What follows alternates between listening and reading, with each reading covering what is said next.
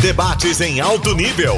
Com conteúdo. Debates de ideias. Tudo em tom maior. Debates esportivos. O podcast para quem é apaixonado pelo futebol goiano. Wendel Basqueto. No ar, o podcast Debates Esportivos, edição 112. A gente tem que chorar no começo para sorrir no fim. Quando eu digo isso, querer mais, é treinar mais, é se cuidar mais, é estar tá pronta para jogar 90 e mais 30 minutos, quantos minutos for. É isso que eu peço para as meninas. Não vai ter uma formiga para sempre, não vai ter uma Marta para sempre, não vai ter uma Cristiane. E o futebol feminino depende de vocês para sobreviver. Então pense nisso, valorize mais. Chore no começo para sorrir no fim. Essa é uma declaração muito forte da Rainha Marta, maior jogadora de futebol de todos os tempos, após a eliminação da seleção brasileira na última Copa do Mundo, quando caiu para a França.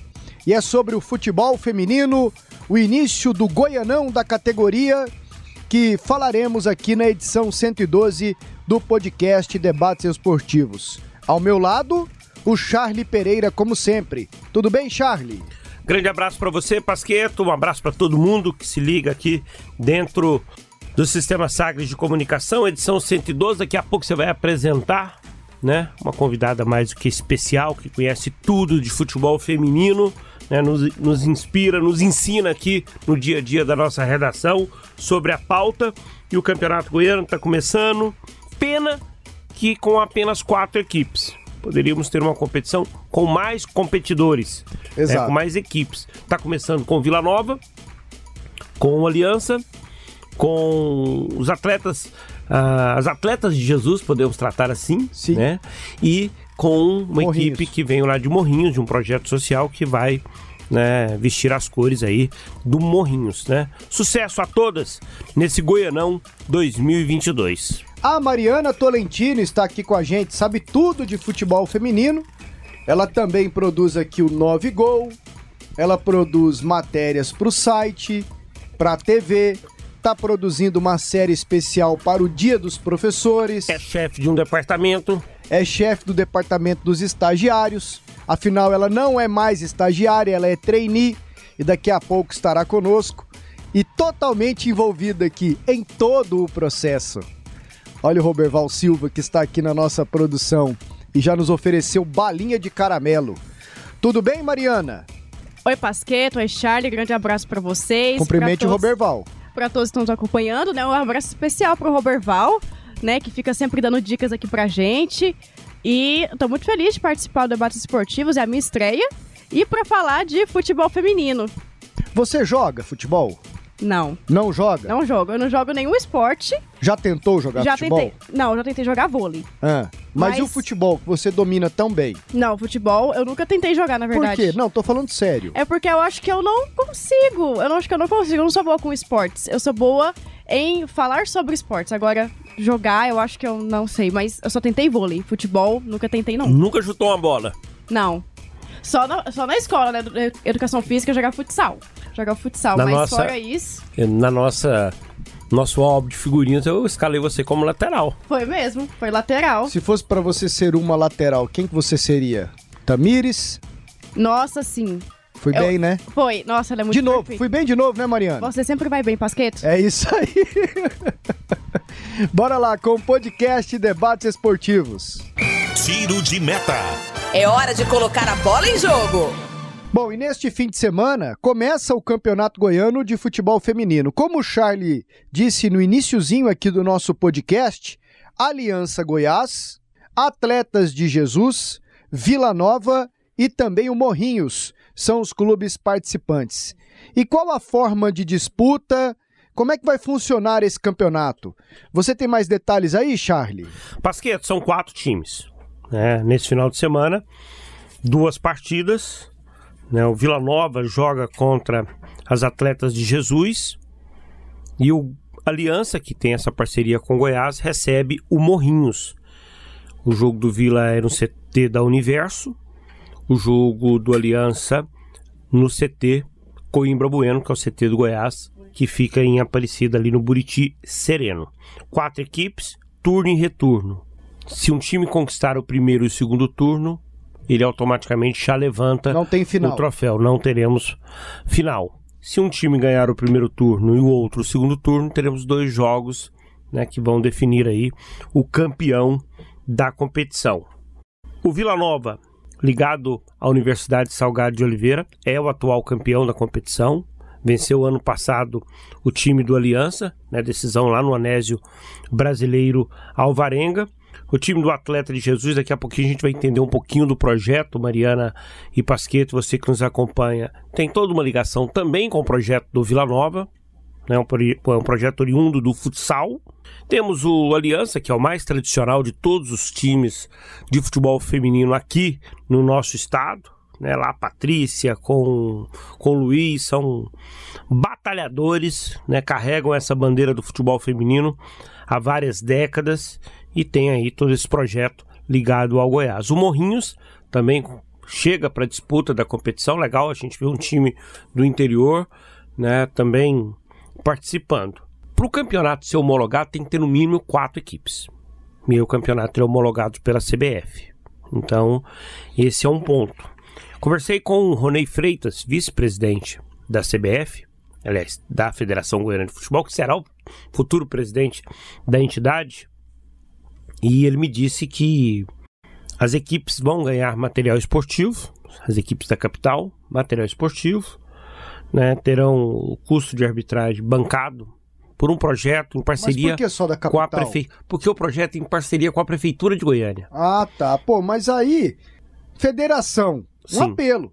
Dá uma força lá pra, pra moçada do Morrinhos também, Sim, pô. estende, estende o material esportivo e arbitragem. Acho que, que a federação está se empenhando para também. Né? Um único clube só, eu acho que, que sem dúvida nenhuma vale a pena. Mas existe esse convênio entre a federação com a prefeitura que está isentando taxa de arbitragens, Pasqueta, esse convênio, de clubes de categorias de base, Copa Master e futebol feminino, mas tem que ser clubes goianienses, né, por conta da legislação. né? Ainda não tem um desenho de transmissão desses jogos. A federação está trabalhando na busca de um parceiro para ter uma premiação, para motivar ainda mais né, esses times, esses projetos, essas equipes. Perguntei para ele: futebol feminino, né, esse campeonato goiano é o único no calendário? Ele disse: sim, Charles. Tínhamos o campeonato sub-20, porém não tem o número de times para disputa e aí não tem a competição. Né? Ano que vem está no calendário. O campeonato adulto, feminino e o campeonato sub-20. Tomara que apareçam clubes aí para essa competição. Mariana, qual a sua expectativa pra esse campeonato goiano que começa agora? Pasqueto, esse campeonato goiano, né, como o Charlie falou, apenas quatro equipes, a gente poderia ter mais, né, principalmente por conta do Atlético. Quem escuta é, que vai participar Vila Nova, Aliança, Goiás, né, que tem a parceria com o Goiás Esporte Clube, com certeza também sente a falta do Atlético, né, que é um time da capital. Mas não vai participar porque eles não quiseram fazer uma equipe feminina, né? O Atlético participou do Brasileirão, do Brasileirão A3 e eles foram, foram eliminados pelo Vila Nova. Infelizmente, o Atlético, né, Mariana Pasqueto, só tem o time feminino por obrigação. Exatamente, que é obrigação da CBF. Não, mas me permita, eu posso estar errado, mas o Goiás só tem o time feminino por causa do Aliança. Exatamente. Não, também. Também. também. Também. Aham. Aí então o Atlético não vai participar por conta disso, né? Porque só tem obrigação para participar de competições nacionais. Não tem obrigação para participar de campeonato estadual. Então, o, o Atlético participou do Brasileirão A3, foi eliminado pelo Vila, e assim que acabou a competição, que eles foram eliminados, já desfizeram a equipe. Né? Então, para participar do Campeonato Goiano, eles não quiseram fazer a equipe de novo. E eu cheguei a perguntar isso pro falei, O Ronei tem a seguinte opinião, e é algo que ele vai batalhar: que a exigência seja para que os clubes disputem o campeonato goiano. Que ele falou assim: Charles, tem que estruturar aqui. Tem que estruturar aqui a, a base da pirâmide. O campeonato brasileiro é um plus para quem realmente quiser. Né? Mas tem que estruturar a base, sabe? O Atlético disputar o campeonato de futebol feminino, a Aparecidense, o, o Goiás, o Vila Nova, os times que estão na Série D. Essa, pelo menos, é uma ideia que o Ronei tem, Mariana. E falando assim de expectativa, não tem como eu não dizer que o Vila Nova é sim o favorito para conquistar de novo a competição, igual foi o ano passado. É a equipe bem mais estruturada.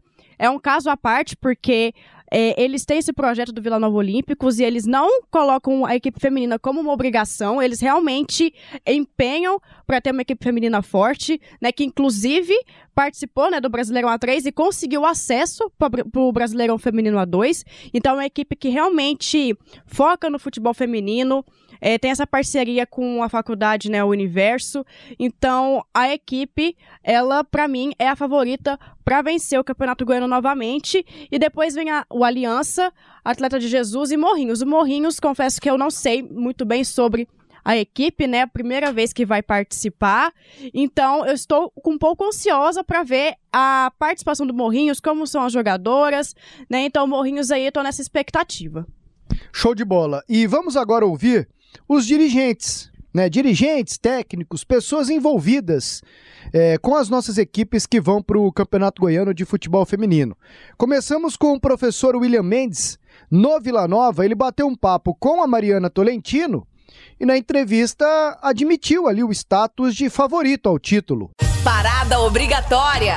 Vamos ouvir e debater o que disse o boleiro, o professor, o Cartola. Solta a entrevista é, automaticamente com os resultados já conquistados em campo, né, Mariana? E ouvintes aí da Sagres, a gente sabe que isso passa a ser uma responsabilidade do Vila Nova, né? Já que o Vila Nova é atual campeão goiano, é o time representante na Série A2, então, consequentemente, passa a ser quase que uma obrigação, né? Pelo que vem sendo feito. E a nossa meta é essa, com muita humildade, trabalho, buscar, almejar o melhor espaço para as nossas meninas. O time feminino do Vila é um time que é bem independente, assim, né? Não, não tem aquela obrigação. Então, o grupo faz porque realmente quer ajudar o futebol feminino, quer fomentar. Não é igual a essa obrigação de clubes que precisam ter, que só fazem o time mesmo para poder jogar as outras competições, né? Deixam eles assim, ao léu, vamos dizer, né? Mas aí, como Isso. que é esse investimento pro Vila para a disputa da competição é mesmo um time independente, só Vila Nova Universo, ou o Vila Nova Futebol Clube, né, também dá uma grande ajuda para vocês? Na verdade, Mariana, o Vila Nova tem um compromisso social, né, com as meninas aí nesse sentido, vem demonstrando, né, quando vai nascer a parceria lá em 2020, uma das questões nossas era essa, valorizar também não só o esporte em geral, mas em especial o futebol feminino. Então, o Vila Nova tem contribuído muito com a gente, ajuda. Nós sabemos que o Vila Nova estivesse na Série A, por exemplo, a nossa história era outra. Né? Mas nós estamos trabalhando, já visando 2002, 2023 para a Série A2, tentando buscar recursos a nível federal, a nível estadual, na iniciativa privada. A diretoria executiva do Vila aberta a todo momento para nos ajudar nesse sentido, né? porque entende que faz parte do elenco do Vila. A torcida do Vila já nos abraça de uma forma diferente, sabendo que tem que apoiar as meninas, né? É, aproveitando esse, essa coqueluche que está no Brasil inteiro, né? Essa questão do, da final do brasileiro, 36 mil pagantes Inter e Corinthians, o primeiro jogo. Então, nosso sonho é encher o Serra Dourada também, encher o Oba, os estádios dos, co dos co-irmãos aí também, para que possa propagar essa questão toda do futebol feminino. E vem trabalhando, semana passada eu reuni com o presidente Hugo Jorge Bravo, com o, o diretor de marketing, Murilo Reis, já trabalhando visando a temporada de 2023. A gente sempre chegou não para brincar e não para fazer por obrigação. A história do Vila já nos traz, já, já remete a isso para nós, né? Esse compromisso social, de luta, de garra, é um reflexo da participação da mulher também no esporte. Então, acho que isso vem a casar. A Universo tem todo um histórico de educação, de formação, e acaba sendo mais uma ferramenta de opção para as goianas e as goianienses de nosso estado, e como também outras meninas de fora do Brasil, né? Um exemplo claro, agora a Andressa, né, que estava parada praticamente, o Atlético Mineiro, sem estrutura menor do que a nossa, hoje está jogando a primeira divisão do Campeonato Português, e a vitrine foi o Vila Nova. Então, quer dizer, é uma ajuda de forma significativa, né? Então, ela ajuda também na questão da folha de pagamento, os parceiros que nós temos foi através do Vila, nós entendemos que se não fosse o Vila, de repente esses parceiros não estariam com a gente. Então, a força-tarefa conjunta, aberta e direta, a gente faz, dá, dá uma, uma, passada de acordo com nossos, as nossas condições e sempre com planejamento e sempre buscando chegar e tentando mudar essa realidade. E do professor William Mendes, responsável pelo futebol feminino do Vila Nova, o Lázaro Caiana será o nosso entrevistado agora. Ele bateu um papo com a Natália Freitas. Ele é não só o responsável pelo time do Atletas de Jesus, como também o técnico, né? E é o adversário do Vila nesta primeira rodada, as Atletas de Jesus, e ele fala como as meninas chegam para essa competição. Nosso time chega pronto para jogar a competição, né? Na verdade, nossa equipe vem treinando no futebol de salão já faz tempo, né? Desde o começo do ano, jogamos a Copa Goiás de Futsal e alguns atletas já participaram da primeira competição no ano, que foi também pelo Atleta de Jesus, né? E agora, nesse segundo semestre, aí, coube a nós aí representar o Atleta de Jesus também, como no primeiro semestre. E no primeiro semestre, o treinador foi a Jasmine, né? E agora, nesse segundo semestre, vai ser a minha pessoa mesmo como treinador. Eu sou oriundo do futsal das quadras, né? É, multicampeão, campeão goiano de futsal em todas as categorias femininas aí. Agora a gente vai pegar essa, essa, essa parte do feminino no campo também. Estamos prontos para estrear no sábado contra o Vila Nova, que é o nosso time A aqui do, da Universidade Salgado de Oliveira. Eu queria até que você explicasse né, essa situação, né, que as meninas que vão disputar pelo Atlético de Jesus também fazem parte de um plantel do Vila Nova. Como é que funciona essa parceria do Atlético de Jesus com o Universo? Então, é, o Atlético de Jesus é parceiro do, da universidade há muitos anos já, né? E também é parceiro do Vila Nova. Nós somos três instituições grandes, né? O Vila Nova, a Universidade Salvador de Oliveira e Atlético de Jesus. Como nós temos um plantel muito grande, até sub-15, sub-17, sub-20, e a competição é adulto, né? Não são todas as atletas são utilizadas no, no, time principal, né? Como vocês acompanharem a série C, né? A 3 aí do feminino. O nosso querido professor Robson foi, foi terceiro colocado, né? Saiu na semifinal, se não me engano. É, e subiu o time para a série B, para a série A2. Nós temos várias meninas que não participaram dos jogos, né? São algumas meninas que estão no caráter mais inicial, né? E às vezes também não encaixam no time, porque o time não consegue absorver todos os atletas. E nós temos um plantel muito grande que pratica o futebol e o futsal, né? E nós tivemos, nós, como nós temos muitos atletas, nós decidimos colocar agora no segundo semestre as meninas para praticar o, o, futebol de campo, jogar o Campeonato Goiano usando o nome de Atleta Jesus, assim como foi feito no primeiro semestre. E como que é essa adaptação, né? Você está com que as meninas muitas disputam no futsal e tem que se adaptar agora ao campo para disputar o Campeonato Goiano. Como é que é, funciona essa transição durante a preparação de vocês? É tranquilo, né? O futebol de salão é o jogo mais difícil do mundo, né? Quem joga futsal joga campo em qualquer lugar. Né? Isso aí é, é o que vem sempre acontecendo no, no, no, masculino, né? A gente, eu também trabalho com formação de atleta no meu clube, principalmente, né? No Instituto 7. A gente trabalha com atletas sub-7 até o sub-15 no futsal. E essa transição é muito tranquila de fazer, né? E as nossas meninas também já haviam já treinaram o campo, ou já estavam treinando o campo com, com, com o professor Robson, né? E a gente vai meio que mesclar o elenco, né? Juntar as atletas do futsal com, com as meninas do campo, que não estão sendo aproveitadas, vamos montar um elenco forte aí para poder apresentar bem a ambas as instituições, né? Tanto o Atlético Jesus como a Universidade de Salgado de Oliveira. E como é que vai ser essa estreia justamente contra o Vila Nova? porrada, né? Vamos dar no meio do Vila Nova aí. Vamos dentro dos caras. A gente treinou, a gente fez o primeiro treino hoje. Segunda-feira a gente treinou futsal, né? E hoje a gente treinou campo. E sexta-feira a gente treina campo de novo.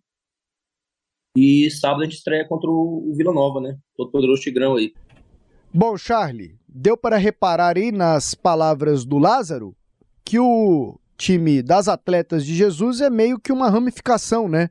do projeto das meninas do Vila. É um projeto oriundo do futsal, né, com muitas jovens jogadoras, né, e que vão para a disputa desse campeonato goiano de futebol feminino. E assim, ela tem um papel fundamental até para a competição ser homologada. Acho que existe o esforço por parte do Vila Nova Universo para ter um segundo time com a intenção da competição ser homologada para a CBF, porque precisa ter quatro clubes. Então, assim, você vê que se não é esse esforço do Vila Nova, por isso que o Vila Nova é o time que tem que mais apoia a categoria. Você vê assim, vai ter dois times, vai ter dois projetos do Vila para que a competição realmente possa valer. Então, sem dúvida nenhuma, vale salientar né, todo esse projeto lá do, do, do William Mendes, da Universo, em parceria com, com Vila Nova. Muito legal aí, né? E sucesso aí às duas equipes. Bom, agora os outros dois times, né? Temos o Aliança Goiás, vai também para mais uma competição, e a Patrícia Menezes é responsável pela equipe, e ela falou com a Tandara Reis e deu detalhes sobre como funciona essa parceria com o Goiás. É, o ano passado, né, em 2021, quando a gente disputou a, a, a Série A2 do Brasileiro, o Aliança Futebol Clube né, disputou a Série 2 e permaneceu na 2, quando a, a CBF é, criou a, a, a 3, né? E aí, esse ano, na hora de participar, o Aliança, como já tinha a vaga garantida na A2, né, ele ia disputar a A2. E o Goiás recebeu o convite para disputar a A3. Então, quando o Goiás recebeu o convite, como a gente, nós somos parceiros nesse, sentido assim, o Goiás achou melhor disputar 2 com a parceria, com a aliança, do que disputar 3. Porque essa, esse tipo de parceria, a CBF aprova. Então, assim como tem o Havaí Kinderman lá em Santa Catarina, que tem um clube já tradicional, e outros clubes aí que têm essa parceria, então, o Goiás, né, nós fizemos essa parceria, que foi chancelada pela CBF em maio, no mês de maio, né, teve o contrato, tudo direitinho, foi levado para a CBF, a CBF chancelou no departamento jurídico, tanto do Goiás como do Aliança da CBF, deu o aval e nós firmamos a parceria. A parceria nossa com o Goiás, ela é até 31 de dezembro, né? Que a gente foi disputar o campeonato. E para não ficar aquele negócio é, é, assim, só por enquanto, só para disputar o brasileiro, não, aí o Goiás resolveu, falou, não, vamos, vamos acampar o projeto até o final do ano. Aí, no final do ano, a gente resolve, senta de novo, conversa o que, é mais viável, né, para seguir. Se vamos seguir com a parceria ou se ele vai desmembrar, vai fazer aliança e o Goiás. Essa parceria envolve tudo. O Goiás está nos ajudando em tudo, em tudo. Na estrutura, que é o do campo lá, que, que ele já nos ajuda já há, há três anos, né? Ele nos ajuda lá com a a disponibilidade do, do campo, disponibilidade do, do, dos locais para os jogos, né?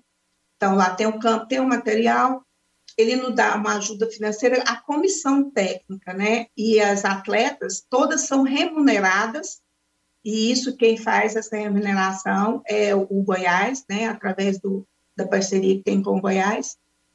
Todas as atletas que participam do campeonato, que vão participar do campeonato, que tá assim, todas elas têm um seguro, né? Um seguro de, de saúde, né?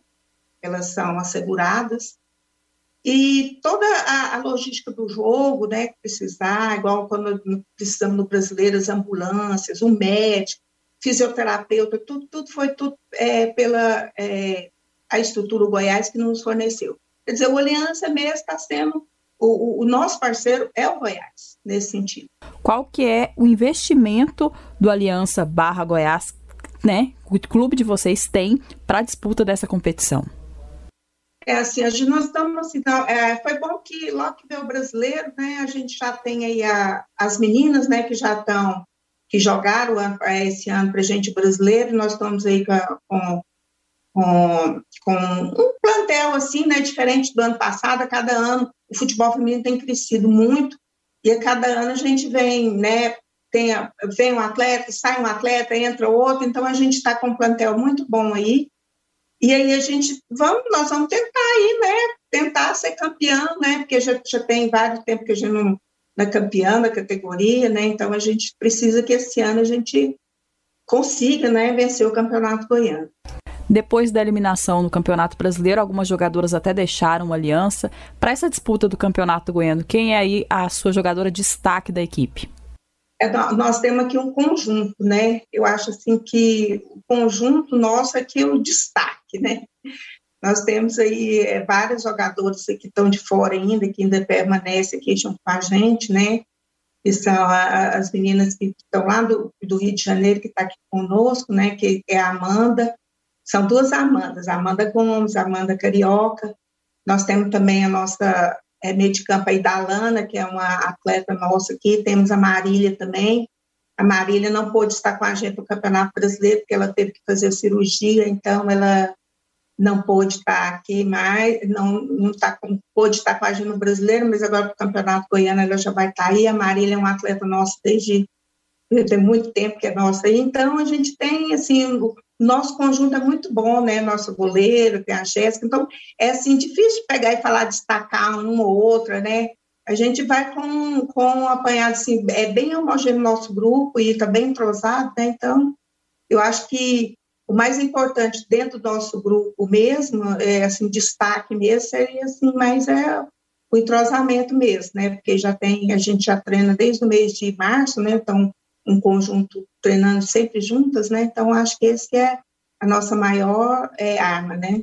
Bom, aí a Patrícia Menezes explicando e falando mais sobre o Aliança Goiás, que estreia aqui em Goiânia, ou melhor, em Aparecida de Goiânia, contra o Morrinhos.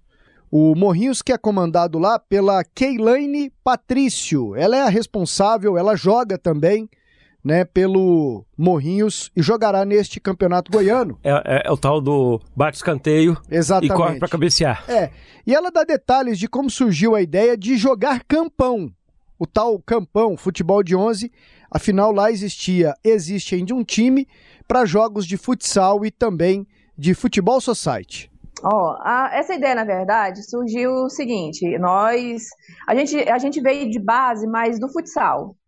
E aí, é, é, sabe que esse amador, a gente tá, corre muito atrás de, de, de crescer, mas nem sempre a gente tem né, as oportunidades. Então, onde tem algum campeonato, a gente vai jogando. Às vezes aparece o site, nós, as mesmas meninas do futsal, a gente reúne e vai para o site. E aí apareceu uma oportunidade de jogar campo lá em Piracanjuba. É, era uma festividade lá, acredito que era até de, do aniversário de, de Piracanjuba, aí nos convidaram e a gente montou um time, né, para poder jogar o campo. E o, o Luiz César, do Aliança, esteve por lá e nos viu jogar. E ele nos fez o convite, falou, oh, o time de vocês é bom, vamos jogar o Campeonato Goiano. Isso foi em março desse ano. E foi, foi daí, então, que veio crescendo, então, essa vontade e de saber que é, claro, a gente está entrando, mesmo é só poder tomar experiência, né, no campeonato aí que já tem um tempo já de tradição, mas surgiu daí, né, essa vontade de participar agora desse projeto novo agora que é o Campão. Mas antes é, de entrar no Campão como Morrinhos, você já faz esse trabalho com o futebol feminino aí na região e Morrinhos já tem um tempo, faz sete anos que você tem um time também. Sim, tem sete anos que nós temos um time, um time aqui chamado Donas da Bola. Então a gente já vem batalhando já tem um tempo. Né? Inclusive, assim, é, por, por, conta já de ter um tempo, já tem uma base, né? Já tem um corpo formado já de, de algumas atletas que acompanham a gente desde o início da formação. E todas as meninas são aí de Morrinhos, Piracanjuba, da região, como é que é? Graças a Deus, a gente, né, no meio do futebol, a gente vai conhecendo muitas pessoas. É claro que a minha vontade era levar só meninas de Morrinhos, né? Mas estou levando também as meninas de Catalão, é, de Goiatuba, de Pontalina, Caldas Novas, é, tem de Piracanjuba também. Então, aqui da região aqui, a gente foi se ajuntando ali, agrupando e vamos tentar fazer um melhor ali. Me diz uma coisa, você falou sobre patrocínio e apoio. Hoje você conta com patrocínio de quem? E faço questão que você fale, caso vocês tenham, para incentivar mais gente a ajudar o futebol feminino também. A nossa dificuldade maior é sobre isso aí. Hoje mesmo, até vou atrás de, de algumas pessoas para poder né, ver se a gente consegue captar mais algum, algum patrocínio aí. Então, quem, quem teve essa iniciativa de entrar com a gente foi o Laboratório Alto Padrão, é, o nosso amigo de longas datas, o Evandro Marques, aqui, é do Cantinho da Sorte.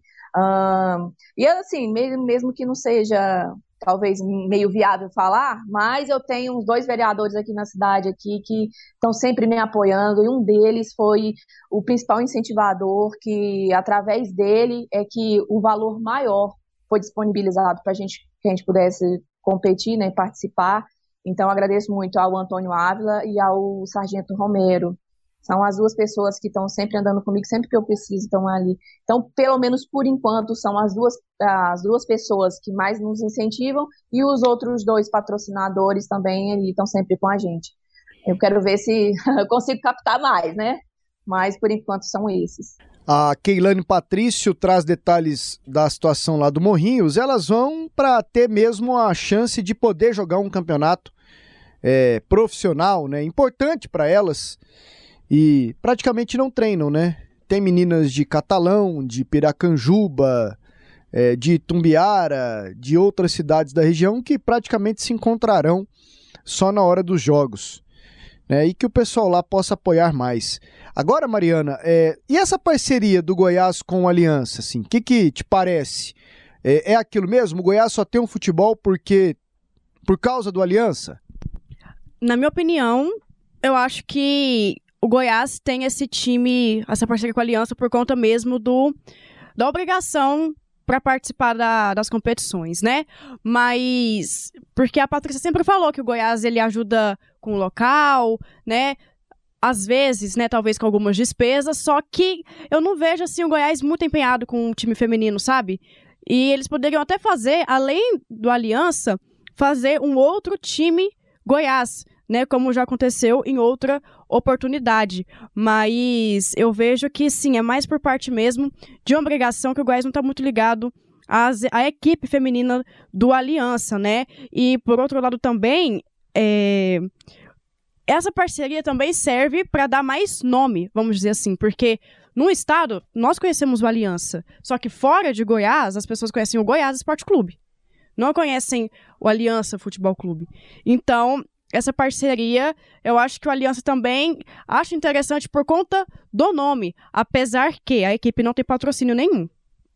Então, eu acho que isso é uma coisa que o Goiás também poderia ajudar o Aliança. Já que a Aliança Goiás, quem for observar, vai ver ela jogando, a camisa não tem nenhum patrocínio, a camisa lisa mesmo, nada, nada de patrocínio. Já o Vila é diferente. Tem o Vila Nova Universo e a equipe, é, vamos dizer assim, a masculina, né, que é presidida pelo Hugo Jorge Bravo também, eles colocam todos os patrocínios também pro Vila Nova é, feminino. Então, a gente vê essa diferença. Agora, a Aliança não. Elas não têm patrocínio e eu acho que o Goiás poderia ter essa atenção também. Né? Então, por isso que eu acho que só acontece essa parceria por conta da obrigação. E também é uma parceria assim que a gente não tem muitos detalhes, a gente não sabe muito o que acontece. A gente não sabe se, se o Goiás está por, do, por dentro do Aliança, né, das competições. Então, para mim, é mais por conta de obrigação mesmo. É, assim, pro Aliança eu vejo, assim, poxa, eles têm um centro de treinamento, tem uniforme, tem toda essa estrutura que demanda custo. Demanda custo. Então, a observação da Mariana é muito interessante. O Aliança é muito forte aqui. O nome Aliança é muito forte para o futebol feminino e tem uma importância histórica.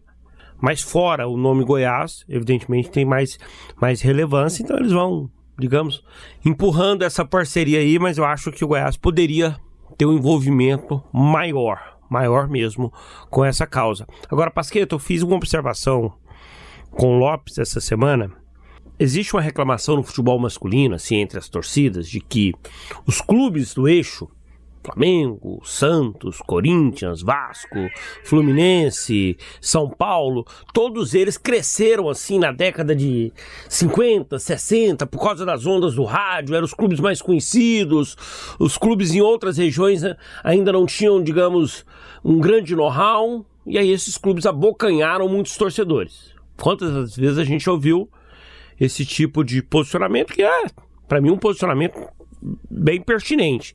Mas e agora? Qual time da região Nordeste, da Norte, da região Centro-Oeste está realmente investindo no futebol feminino? Porque não precisa ser um investimento tão alto como manter um time masculino. Com pouco dinheiro você consegue fazer um bom projeto de futebol feminino. Mas aí o que está acontecendo? A final do Campeonato Brasileiro é Corinthians e Inter, com estádio lotado em São Paulo, com estádio lotado lá em Porto Alegre. É o Palmeiras consolidando o projeto, Santos, Corinthians, Grêmio, o Atlético do Paraná. A gente vê o Ceará também com um projeto interessante, Bahia. Aí, a menina que gosta de futebol, adolescente, que começa a se encantar pelo futebol feminino, ela olha para o seu cenário local, ela não vê uma grande equipe com representatividade. Aí ela vê o Corinthians jogando, com o estádio lotado. Com o Corinthians apoiando, com o Internacional apoiando. Então é natural que esses clubes grandes já comecem, Pasqueto, a cativar as jovens, sabe? E aí depois não tem como reclamar lá na frente. Então eu vejo que é preciso que os clubes dessas regiões, né, norte, centro-oeste, nordeste, comecem a fazer um investimento maior no futebol feminino para colher lá na frente. E para sair aqui do nosso contexto do futebol feminino no estado de Goiás, nós temos aqui o Rafael Alves, que é o editor-chefe e criador do Planeta Futebol Feminino. Ele está em São Paulo e acompanha mais de perto a modalidade nos grandes centros aqui do país. Rafael, muito obrigado por aceitar o nosso convite aqui no podcast Debates Esportivos. E como é manter um perfil e dar notícias exclusivas do futebol feminino aqui no Brasil, que está crescendo, mas que já deveria estar maior, hein, Rafael? Obrigado pelo convite. É, sim, é um momento diferente e é um momento que dá muito desafio para a gente, né? Cada vez mais. A gente que já trabalha o Planeta Futebol Feminino, que já tem 11 anos, cada vez mais tenta romper esse, essa, essa expectativa, né? Porque quanto, quanto mais visibilidade, a gente também, de certo modo, tem mais audiência. E isso acaba se tornando um grande desafio para a gente e tem sido bastante animador, inclusive pensando no futuro já. Que legal, Rafael. E eu parabenizo porque não é fácil levar à frente é, informações de uma modalidade que é o futebol feminino, que ainda sofre com falta de investimento, falta de divulgação, né? E não entendimento de muitas pessoas. Porque é o seguinte: nós vimos no final de semana passado aquele jogo do Internacional com o Corinthians no Beira Rio para mais de 36 mil pessoas. Recentemente tivemos outros jogos aqui no futebol brasileiro com bons públicos também, especialmente São Paulo, né? No Allianz e também na Arena do Corinthians. Agora na Europa, né, Charlie? Antes é, não, do Rafael, só, isso só, é mais tranquilo de se ver, né? É, e só você citou aí Inter e Corinthians, né? Que foi o recorde de público né?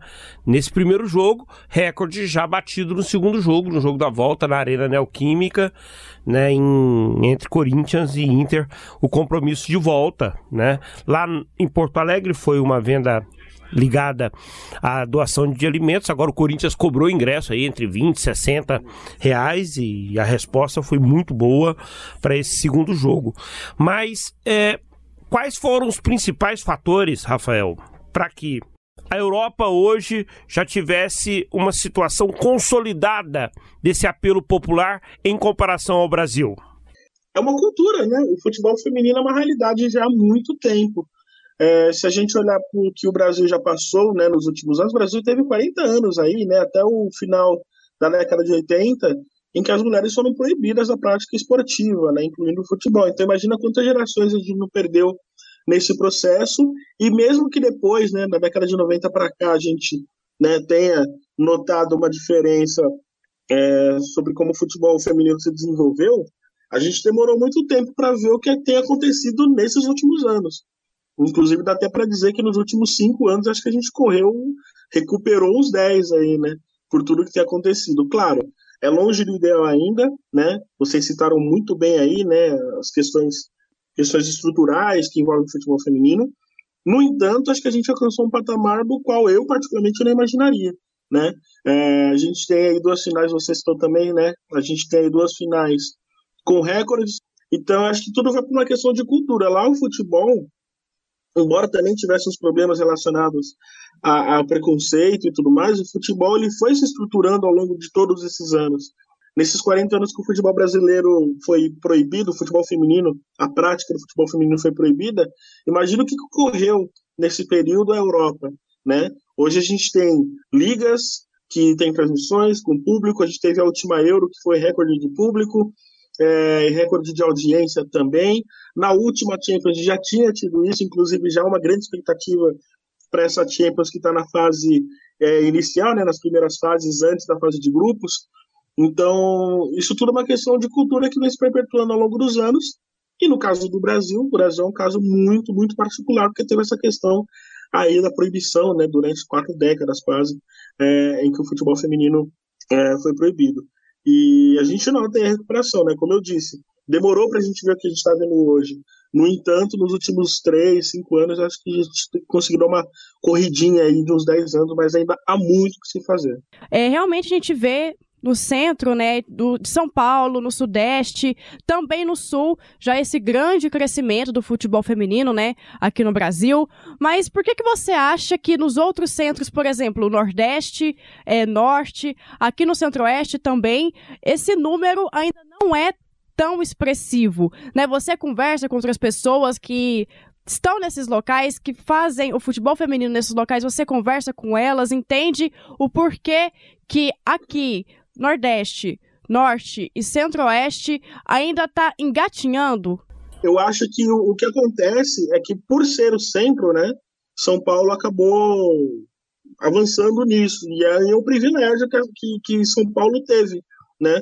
Não se trata de é, ocasionalidade, é um privilégio que São Paulo teve que a gente espera que outras equipes possam ter também. Então, por exemplo, se eu, se eu morasse em outro estado, é, provavelmente já está olhando e está fazendo a mesma pergunta que você fez.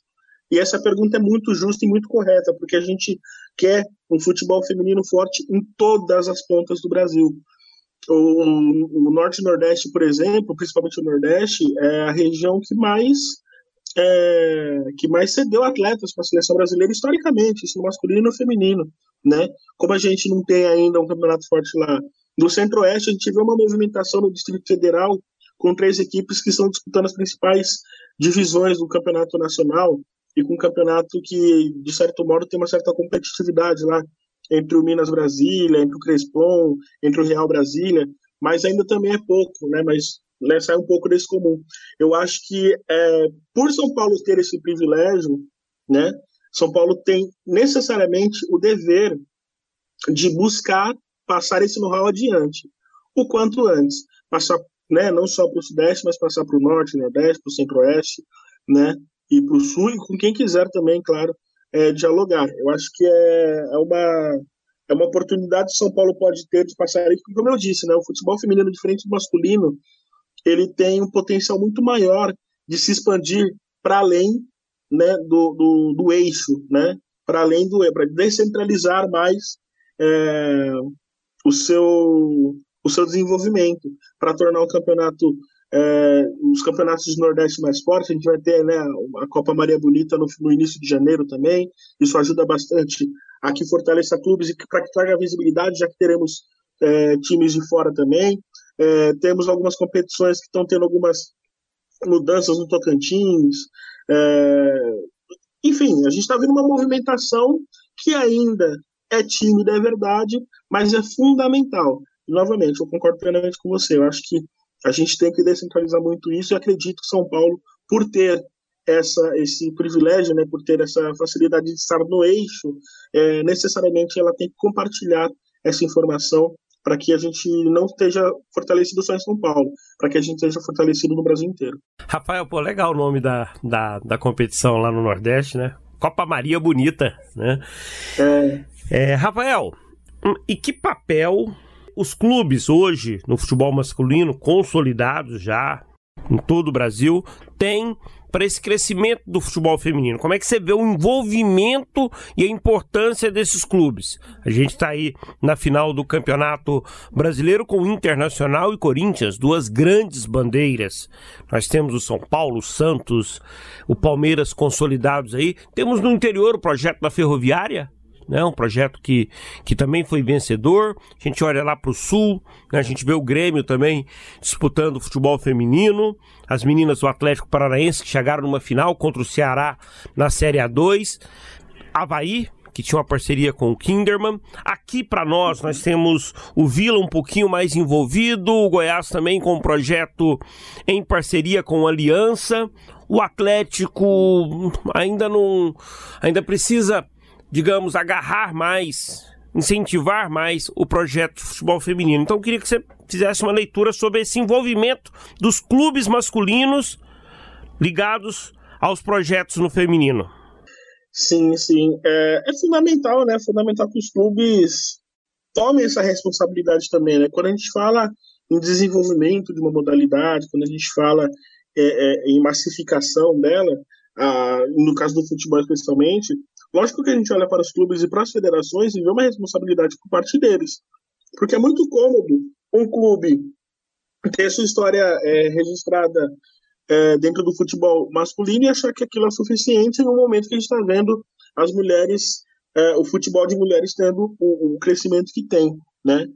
E eu não estou falando de filantropia, tá? Eu estou falando de algo básico, algo de acreditar que o futebol feminino também pode ser um, uma, uma experiência de, de giro para o mercado em si, né? Os clubes apostarem no, na, nas suas mulheres desde a base, é, na categoria do, do, do futebol jogado por mulheres e começar a investir de fato nisso. Não tratar como algo do tipo, ah, eu vou fazer só porque tem que fazer. Não, faz por convicção, e a gente tem vários exemplos disso. O Atlético Paranaense, o time que tem três anos, três anos, é, mas aí, três anos já que foi criado, né? Numa final de Série A2, segunda divisão, colocou 28 mil pessoas na arena. Significa que vai colocar 28 mil pessoas em todos os jogos? Claro que não mas significa que algo está sendo feito no sentido de identificar, de familiarizar é, a sua marca é, feita pelas mulheres também ao torcedor. Né? E a gente tem o caso do Corinthians, a gente tem o caso do Inter, a gente tem casos de outras equipes que não aparecem muito nos estádios, mas na internet são muito fortes, como o próprio São Paulo, o Santos. A gente vê números de engajamento muito forte. Se tem engajamento na internet, significa que tem, que tem público. Talvez ele, não, talvez ele não apareça ainda no estádio, mas isso é uma questão de tempo. Então, acho que os clubes masculinos eles, eles, eles têm essa responsabilidade, sim, é, no sentido de promover, né, promover o esporte através da categoria das mulheres que jogam bola. E que seja de qualquer outro esporte também, tá? E de preferência também que dê incentivo a mulheres também, né? Mas, é, como o, o, futebol feminino, eu estou me atendo a isso porque acho que é uma responsabilidade que os clubes têm. Os clubes, sobretudo os de Série A e alguns de Série B, é, têm um, um, faturamento assim gigantesco. Muitos deles têm administração bastante problemática, é verdade. Com um planejamento devido, você não precisa tanto assim para investir no futebol feminino, né? Você não precisa investir tão alto assim. Basta que você tenha um investimento pensando na base, pensando em, em, buscar novos talentos. E aí eu falo novamente na importância de descentralizar esse interesse para além do Sudeste. Então, os clubes que, que, que têm condições, claro, né, nem são todos que têm, mas os clubes de Série A, por exemplo, Série B, que têm condições de investir na base, de investir na captura de talentos, fazer com que muitas dessas meninas estão escondidas aí pelos interiores do Brasil vejam uma possibilidade de poderem jogar. Porque muitas delas a gente já sabe de histórias inúmeras de atletas que têm que jogar com meninos ou por fato, pelo fato de os meninos não aceitarem meninas jogando, nem conseguem jogar com meninos e não tem com quem jogar. Então acho que o, o trabalho que os clubes e as federações, cabe salientar também, precisam fazer se querem ajudar a desenvolver o futebol feminino é esse. Começar desde a base, investir, investir numa equipe profissional também, para que essas meninas que cresçam possam ter é, é, uma referência de clube, ainda que saiam antes de chegar no profissional, mas que pelo menos, se ela para o sub-17, sub-20 e jogar um, um, principal, né, jogar numa equipe principal, tenha condições de estar ali entre as melhores, os melhores times, as melhores competições, e passa por isso. O desenvolvimento é isso. Repito, não é muito caro assim para um clube dispor para o futebol de mulheres, mas precisa ter planejamento, precisa ter organização, e a gente sabe que muitos clubes, inclusive, não têm,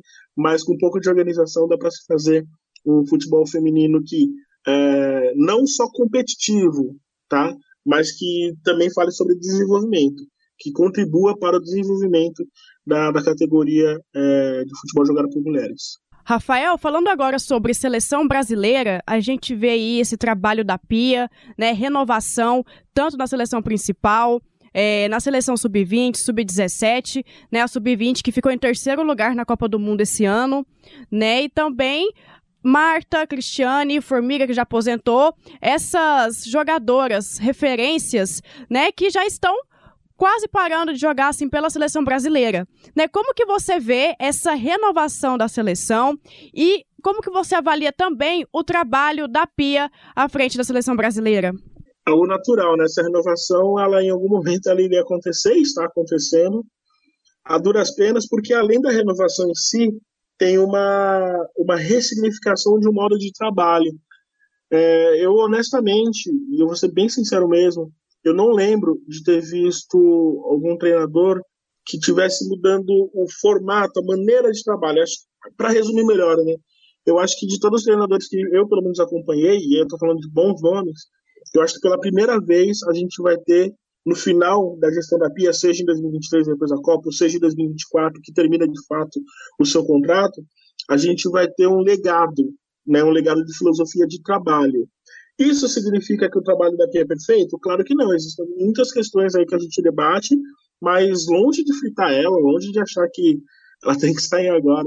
Ela está passando por um processo normal, onde você teve uma defasagem de muitos anos e está tentando resolver agora, montando uma seleção que seja capaz de competir com e sem a bola, que seja capaz de ter intensidade durante 90 minutos, que a gente sabe, se a gente olhar para o futebol que é praticado na Europa, é, estão muito avançadas nesse aspecto.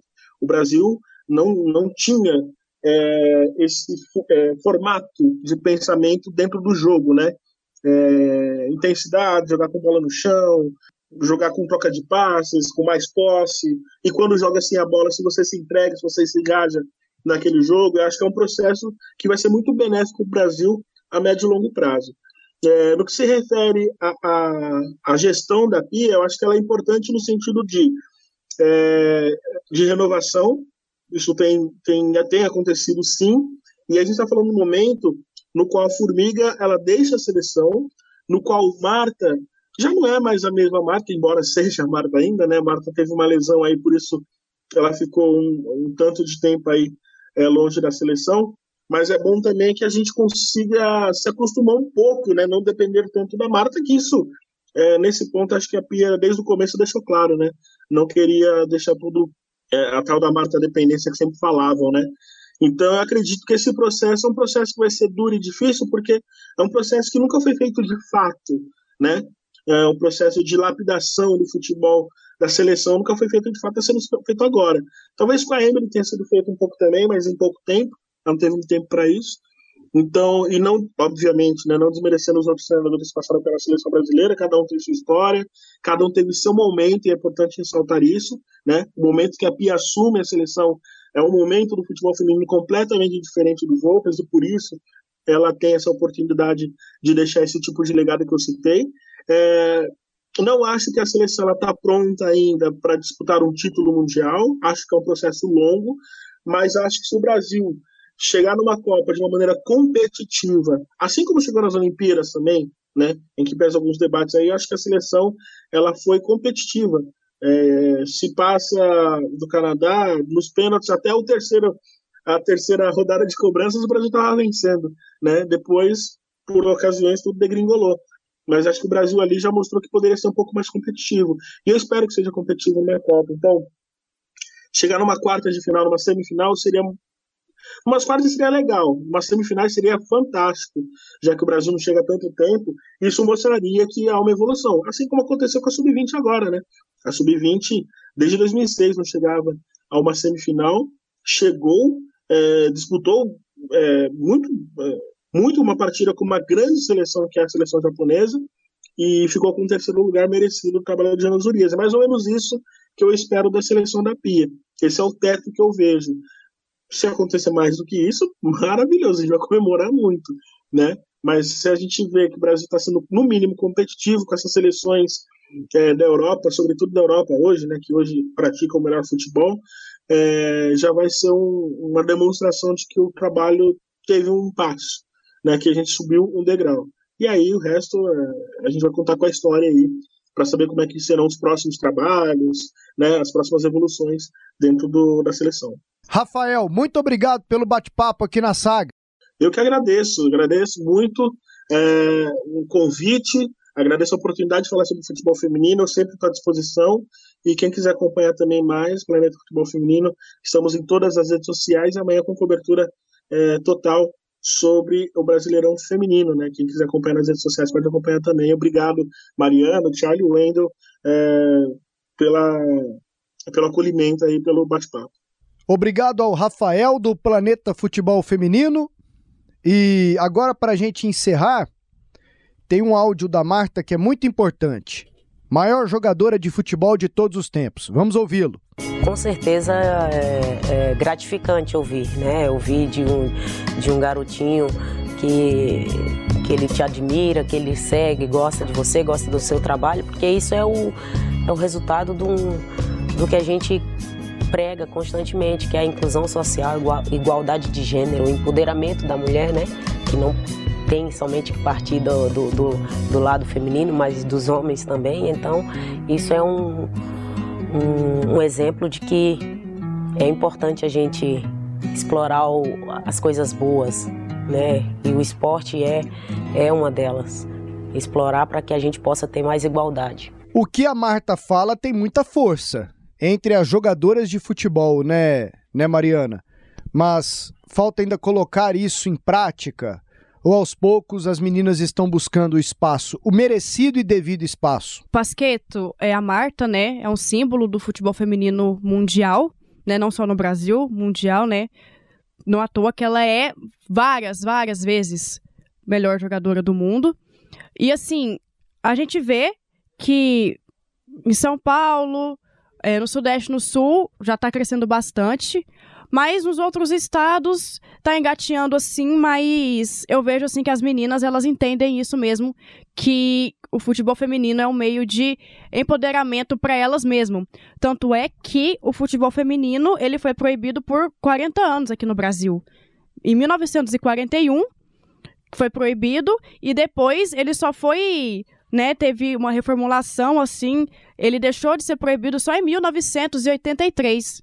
Então foram muito, foram muito tempo, foi muito tempo que as meninas ficaram sem jogar, né? Umas jogavam clandestinamente. Então eu acho, eu acredito que essa proibição do futebol feminino aqui no Brasil é mais um motivo ainda para falar do empoderamento da mulher, porque elas algumas jogavam até escondido, elas já foram presas é, por serem pegas clandestinamente, né, jogando futebol clandestino.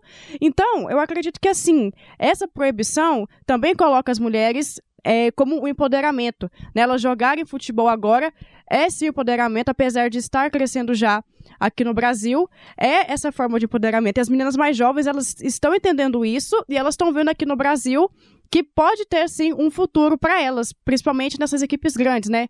Corinthians, Palmeiras, São Paulo, Santos, né, o Internacional, o Grêmio. Lá no Nordeste, como a gente estava comentando, a gente vê o Bahia, vê o Ceará, apesar dessas duas equipes Vai não ter a Copa Maria Bonita. Pois é, e apesar da gente não ver um grande apelo popular com esses times, a gente vê que Bahia e Ceará estão crescendo. Por exemplo, o Ceará foi campeão do Brasileirão A2 e subiu pro Brasileirão A1. E sabe quem vai entregar o troféu da Copa Maria Bonita? Quem? Lampião. É, Pasquito, boa, né? Maria Bonita Lampião, é mesmo. É, uai. É mesmo. Não é não? É. Lampions League Lampions feminina. League, é. isso aí. Ai, ai, não, Terminou? Mas... Não, mas é isso. Eu acredito que ser, ser jogadora de futebol no Brasil é sim ser empoderada mesmo. Justamente por conta dessa proibição, desse pouco apelo popular que tem em vários cantos do Brasil. Então eu acredito sim, e eu acho ótimo que esteja mudando e que as meninas estão vendo que elas podem jogar. Obrigado pela aula, Mariana Tolentino. É, obrigado a vocês por terem me chamado para falar é, de futebol feminino, né? É um tema que eu gosto bastante, vocês sabem disso. E justamente na minha estreia no Debates Esportivos, né? Então é uma grande responsa participar desse podcast aqui, né? Roberval. Nota, Roberval. Com sinais manuais. Ah, não sou professor. É o professor do bom senso. Tchau, Charlie. Um abraço. Abraço, Pasqueto. Valeu, Mariana. Tchau, tchau. Até a próxima.